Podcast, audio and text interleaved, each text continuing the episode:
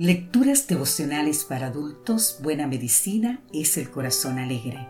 Cortesía del Departamento de Comunicaciones de la Iglesia Tentista del Séptimo Día Gascue en Santo Domingo, capital de la República Dominicana. En la voz de Sarat Arias. Hoy, 30 de mayo, una corona reservada. Leemos en el libro de Segunda de Timoteo, capítulo 4, versículos 7 y 8. He peleado la buena batalla, he acabado la carrera, he guardado la fe.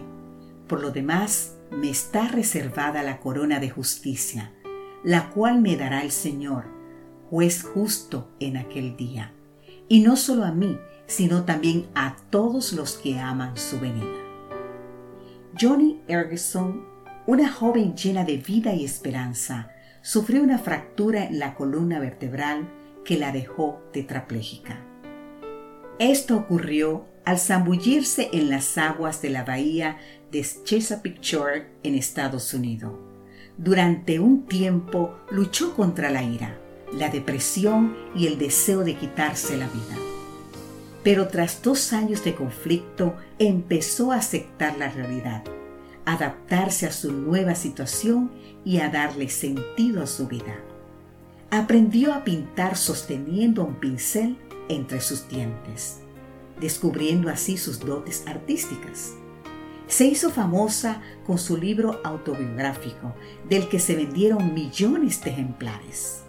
Desde entonces llevó a cabo una intensa labor de conferenciante y motivadora de personas que luchan contra la discapacidad física. Johnny es hoy una renombrada autora que ha escrito más de 40 libros y ha ayudado a multitud de personas a entender los misteriosos propósitos del dolor y la adversidad en la vida de las personas. En su libro Cuando Dios llora, enumera múltiples razones por las cuales Dios permite que suframos. Una de ellas es para pulirnos y perfeccionarnos en medio de las aflicciones. Podemos leer más en Hebreos capítulo 2 versículo 10.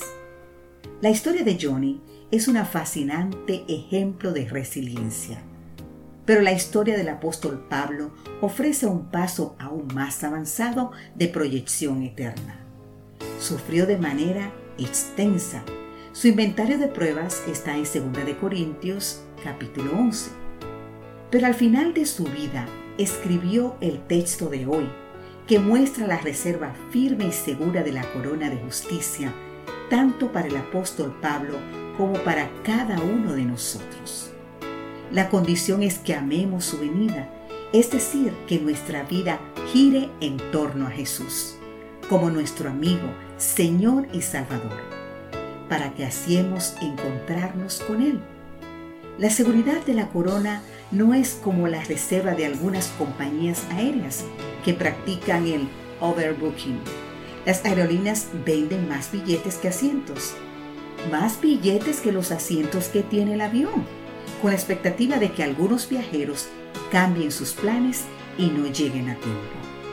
Así algunos tienen que oír, lo sentimos, pero el avión está lleno y tendrá que partir en otro vuelo. Piensa hoy en esa corona de justicia reservada en firme para ti. Esa idea adelantará tu esperanza y fortalecerá tu relación con Jesús para que anheles cada vez más su pronto regreso. Amén.